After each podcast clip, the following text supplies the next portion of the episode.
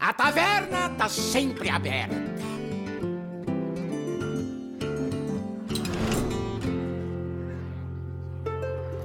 Fala galera, sejam muito bem-vindos a mais uma edição do Drops HS.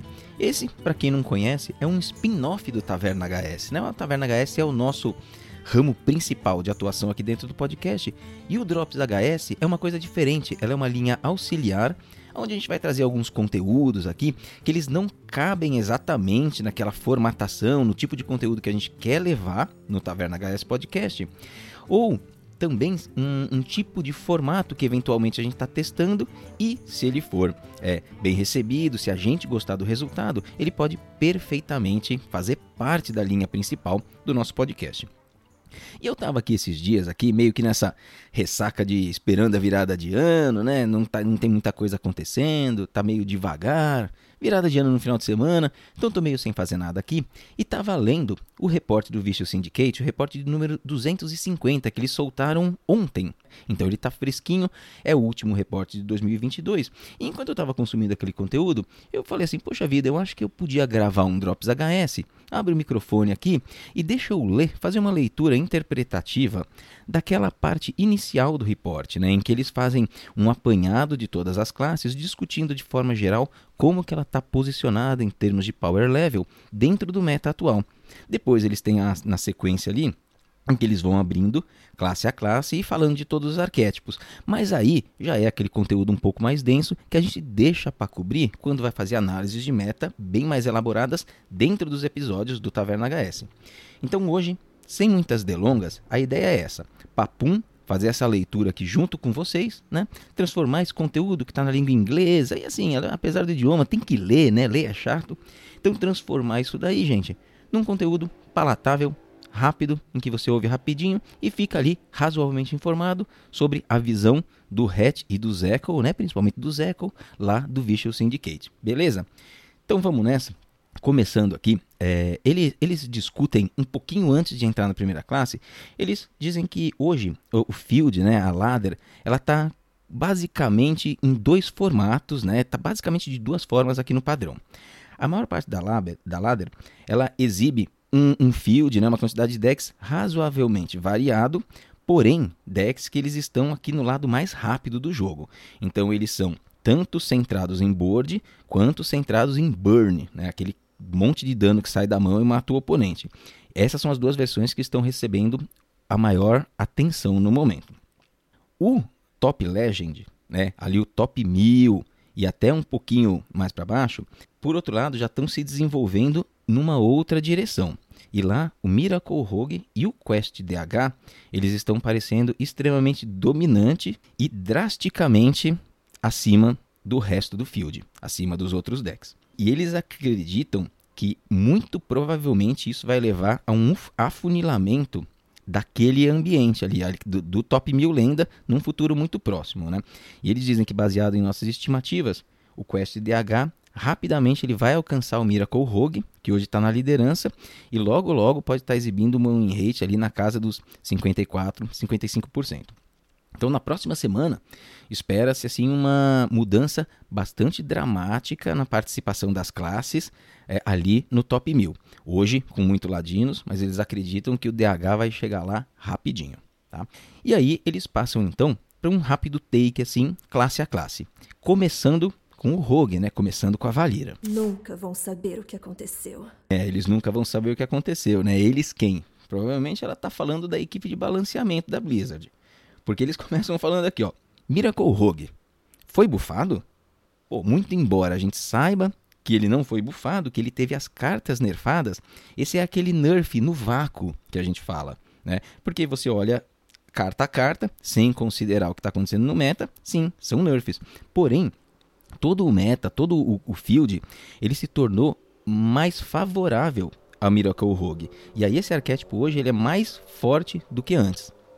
É, então ele diz assim, ignora a performance que ele está tendo nos rankings um pouco mais baixos, já que essa performance ela representa interações mais antigas do arquétipo. Né? A, a composição que hoje está começando, já está dominando ali o Top Legend, ela foi propagada pelo Jay Alexander e ela está extremamente bem feita. Então não utiliza mais a Draca e utiliza o lugar, o cemitério, mais como um papel de suporte né, do, que, do que antes. O que significa que aqueles blowouts, aqueles early blowouts que eles colocam, né, que é a explosão nos primeiros turnos, elas ficam muito mais raras. Né? Mas o deck agora ele possui um late game extremamente poderoso. Em cima disso, você adiciona os gnolls para você poder lidar com uma pressão de early game e assim ele fica com basicamente tudo que precisa para dominar um amplo espectro de matchups. Né? Essa é a situação do momento. Arquétipos como o Blood Death Knight, que são as runas de sangue, por exemplo, eles não conseguem mais lidar com esse Miracle Rogue. As estratégias de Burn, elas parecem que são a, a componente que ainda consegue bater.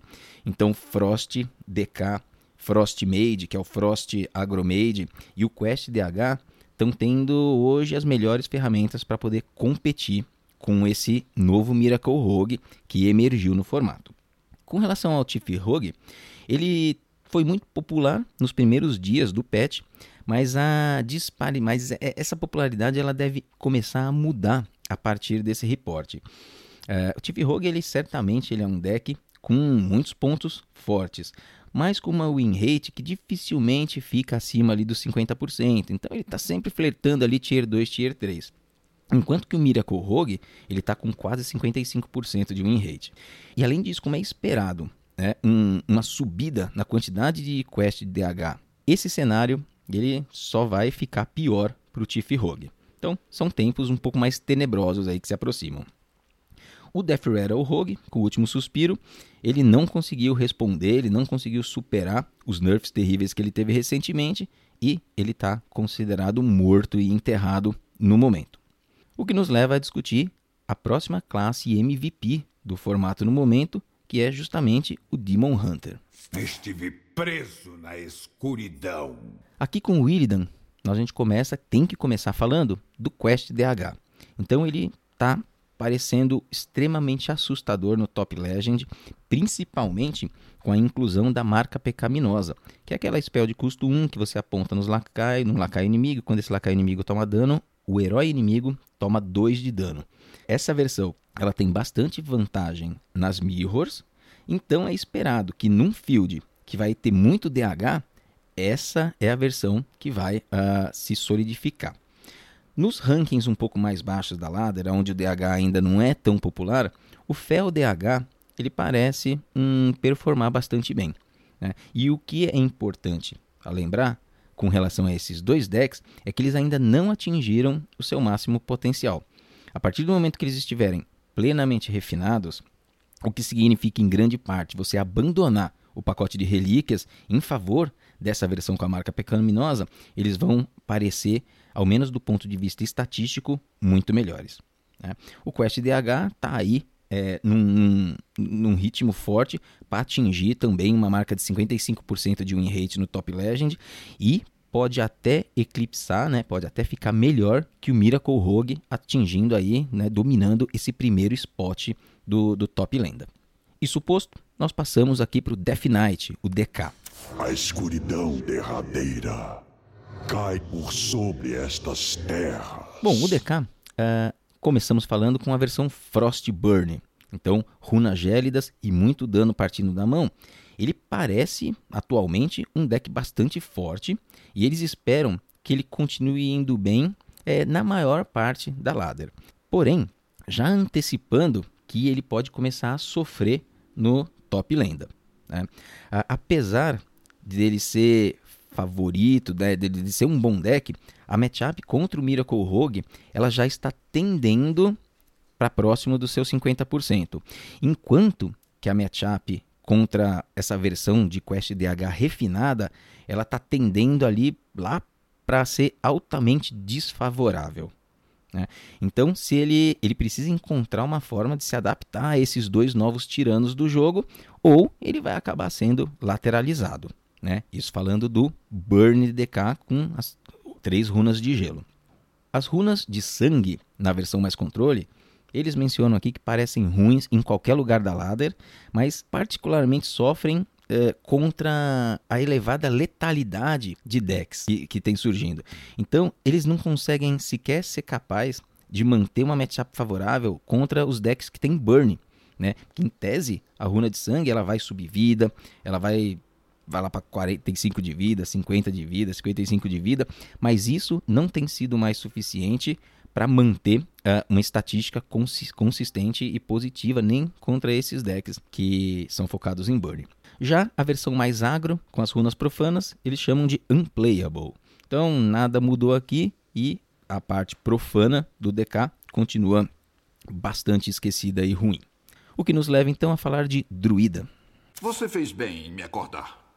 Druida, nós começamos falando com o Ramp, em que eles dizem que é uma estratégia que ela está surpreendentemente se segurando ali muito bem. O pacote, né, a shell de armadura, ela responde bem às estratégias de burn, né, é bastante efetiva contra essas estratégias, então acaba levando o druida a uma matchup favorável contra o Frost DK e contra o Quest DH. Por outro lado, aquela a estratégia do agro mage com muitos lacaiozinhos no board, ela é bem mais tem muito mais dificuldade de lidar. Então, e o Ramp Druid perde aí para esse mago e ele acaba sendo destruído pelo Miracle Rogue também. Porém, algum refinamento ainda pode ser feito para manter essa estratégia competitiva no, no meta que vai emergindo aí. Especialmente se a versão refinada for a que não contém mais o Príncipe Renatal. Então, para o Ramp Druid, o caminho, depois de muitos meses, parece ser seguir na linha das 30 cartas. Tá? Ele vai perder para decks agressivos, não importa o que você possa fazer, então não espere que ele vá se dar bem contra esse tipo de deck, principalmente se você estiver subindo até o Lenda, onde a gente encontra um pouco mais dessas estratégias. O Agro Druid está tendo aí tempos difíceis, Frost DK é um problema contra ele, a, inclu a inclusão do Gnoll no Miracle Rogue também se torna um problema, porque o Gnon é um grande removedor de lacaios né, de começo de jogo. Então, eles não esperam que esse deck vá conseguir se dar bem uh, no futuro próximo. O que nos leva a falar então de Mago. Minha magia prevalecerá! Mago surge com o Agro Frost. Então, um deck que é bem agressivo, bota lacaiozinhos, quer bater na cara. E eles consideram que esse daqui é um dos melhores decks para você chegar no Lenda que existe hoje. Né? Ele tem uma matchup spread que é, sugere que ele deve sobreviver no ambiente ali do top lenda também, né? uma vez que ele tem matchups competitivas contra Rogue e DH, porém, né, num ambiente em que eles esperam que vai ser infestado de ladinos e DH, o meta ele pode se tornar uma coisa que vai ser difícil para outros decks estar por lá, mas eles, o agro made tem a cara de estar tá mais ou menos num caminho para se tornar a, a terceira melhor coisa aí do meta. Big Spell Made é outro deck bastante poderoso ao longo de toda a ladder, com a óbvia exceção né, daquele inferninho que está se formando ali no top lenda com rogues e com DHs. A versão um pouco mais ping, que roda o fogo indômito, ela tem uma um rate que está refletindo quanto que é difícil hoje você jogar com as versões de Príncipe Renatal. Mas as novidades é que, a exemplo do que a gente falou para o Druida, Druida, a versão de 30 cartas, ela parece muito competitiva. E eles acham que pode se estabelecer ali num tier, num tier 2. No futuro próximo, é só abandonar o Renatal, deixa ele de lado, seguir na linha mais consistente dos 30 cartas. E por último, Secret Made. Ele existe, ele está bem posicionado, ele é ok, né? Após refinamento, depois do patch, Porém, eles duvidam que vai ter quantidade de jogadores suficiente dando uma chance para esse deck, uma vez que ele é a quarta força dentro da classe, né? Então ele é pior do que os três que a gente mencionou antes e muito provavelmente vai ter uma baixa play rate. Com baixa play rate, você não se desenvolve muito também e você fica esquecidão lá. Né? Então essa foi a linha, o take deles para o mago. Passando então para o bruxo. Aceite a sombra. Bruxão da massa tem naturalmente as versões com diabretes, né? Tanto a versão pura quanto a versão com curse, né, com as maldições. É, a versão com as maldições, no momento, ela está parecendo melhor do que a versão com os diabretes. Ah, um pouquinho lá atrás, isso daí inverteu, né, quando a agressividade grande da versão pura de diabretes estava se pagando. Mas, de alguma forma, essas duas variantes elas devem continuar funcionando bem. É, só que no Top Legend é algo em que talvez eles tenham um pouquinho mais de dificuldade e não sejam capazes de sobreviver, principalmente por causa dessa nova versão do Quest DH, que é um dos tiranos aí do, do, do formato. A outro arquétipo de bruxão, nós temos o arquétipo com o filactério, né, que procura combar o oponente com a mina naval. A habilidade de competir desse deck, né, de ser bom, ela também questionável. No momento ela está aproveitando assim um boost temporário de performance, mas já que tanto Miracle Rogue quanto Quest DH são muito bons contra essa versão de Filactério, o futuro ele não parece lá muito brilhante para o bruxo nessa linha. Então, do bruxão, esse daqui era o take e passamos para Paladino. Eu me submeto. A versão do Paladino puro é um outro deck que eles têm algumas questões né, de como que vai se comportar no formato que está se desenhando. Né? Ele claramente sofre contra decks de estratégia de burn, já que a estratégia desse paladino consiste inclusive em dar dano nele mesmo. E por outro lado, cartas que congelam, que têm efeitos de freeze, acabam counterando o próprio plano de jogo desse paladino. Né?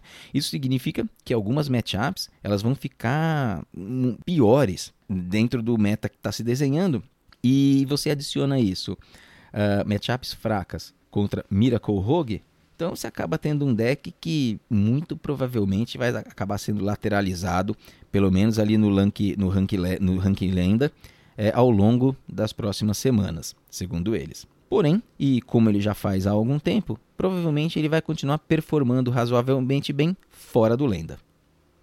Com relação a Paladino Controle e Dragon Pala, né, Paladino com os dragões, eles nem tecem muitos comentários. Falam assim, ó, isso tá, já, já tá posto, né, já está dado, a win rate não é boa, não parece haver espaço para grandes melhoras e ponto final. Hunter, o caçador. Só as feras estão além da mentira. Temos aqui como um MVP dentro da classe, novamente uma versão com o passarinho, a versão com o cospe raios. E eles dizem que ela é uh, um tanto quanto assustadora e a mais possível candidata a tomar a ladder fora do ranking lenda. A win rate uh, ela, ainda, uh, ela ainda tem muito espaço para avançar se forem feitas algumas pequenas modificações, né, algumas melhorias no deck que devem aumentar a sua performance. Então a lista que eles sugerem aqui no report deles, que vocês podem conferir no site do Vicious, é uma lista que eles entendem que está bastante boa para ladder como um todo. Beast Hunter, ele também parece muito bom. E é o único deck que ainda está prosperando utilizando o Renatal. Ele lá atrás, o Beast Hunter, ele foi o primeiro deck a incorporar assim de forma bastante bem sucedida o Renatal. No final daquele meta lá de Sunken City, né, de Cidade Submersa, quando o Renatal foi lançado um pouco antes de Nátria, e agora, nesse momento, ele parece estar sendo uh, um dos últimos a também tirar valor do Príncipe Renatal. Então esse é o Beast Hunter numa versão que parece fazer sentido com as 40 cartas. Passamos para Xamã. Tempestade, terra e fogo, ouçam meu chamado. Evolve Shaman é o único deck que eles trouxeram aqui para a gente falar. É, e embora ele tenha uma boa performance, ainda seja um top performance, é, isso daí muda conforme você vai avançando na ladder e começa a encontrar mais ladinos refinados. Isso daí só vai se intensificar no Top Legend, então não é para a gente esperar que esse deck pareça bom por muito tempo. O Evolve Shaman, ele era capaz de vencer a versão nerfada do Miracle Rogue, mas ele definitivamente perde para essa versão refinada nova do, do Ladino. Então, pode ter tempos difíceis no meta que se desenha o Xamã. Sacerdote. Não vou deixar você na mão. Quest Priest e a versão com o Espalha-Peste, mais controle do sacerdote, as duas estão finadas, segundo ele. O único arquétipo de Priest que parece é, ainda ter uma condição de se firmar, de ser bom, é o próprio Bless Priest. Mas eles têm alguma dificuldade aqui devido à pequena quantidade de jogos. Porém, existem indicações de que o deck pode sobreviver né, ao longo desse patch, porém ele não tem mais grandes matchups contra Miracle Rogue ou contra Quest DH. E se você não vai bem com esses, contra esses dois decks, você pode ter tempos bastante sombrios pela frente. E então passamos agora para a classe mais esquecida e mais lateralizada aqui do nosso meta, que é o Guerreirão. Ninguém é mais forte do que eu! Então, o Enrage Warrior, segundo eles, ele está muito pobre, né? Ele ainda não foi otimizado para o formato. Ele é viável e é competitivo se for dado uma chance para ele. Porém, eles duvidam que vai ter uma quantidade suficiente de guerreiros ali é, insistindo nesse arquétipo. Ele é um arquétipo que parece que não teve muita aderência, nunca tem uma boa play rate, embora seja decente. A linha do Control Warrior simplesmente não é competitiva. Eles até entendem que houve alguns desenvolvimentos recentes no Control Warrior, mas o hype que a classe às vezes traz não está alinhada com a realidade, com os dados que eles veem, com o desempenho dela. Você até pode forçar algumas matchups assim bem close, né, tipo bem próximas contra Quest DH e contra Miracle Rogue. Porém, o resto da matchup spread fica muito sinistra. Então o Control Warrior acaba se complicando. Né? E eles entendem como que pode ter essa coisa do bait, né? que muitas vezes eles falam aqui que às vezes uma amostra pequena de jogos de algum grupo de, de pessoas que estão aí às vezes streamando, às vezes produzindo conteúdo, podem passar a impressão de que o Control Warrior é competitivo, mas eles garantem que esse não é o caminho para o guerreiro. Se for alguma coisa, é lá na linha do Enrage Warrior. Beleza, galera? Então é isso leitura aqui muito sucinta, um pouco interpretativa desse resumo do que saiu ontem, né, do reporte de ontem do Visual Syndicate. Se vocês gostaram, depois dá um alô aí, a gente pode pensar em melhorar esse formato, em levar para nossa linha principal. Podemos manter aqui mesmo, podemos não fazer mais, podemos fazer qualquer coisa, galera. Nesse meio tempo, aproveitar aqui o nosso último contato, desejar aí um feliz ano novo para todos vocês, né? Que vocês fiquem, comam bastante, descansem bastante. É final de semana, é meio merda, não dá para viajar, não dá para fazer muita coisa, mas dá para descansar, dá para curtir um pouco a família, curtir um pouco a galera. Então fiquem todos muito bem, galera. Fiquem todos com muita saúde. Até o ano que vem. Feliz Réveillon. E vocês sabem onde encontrar a gente, né? A gente vai estar sempre por aqui, sempre na ranqueada. Forte abraço.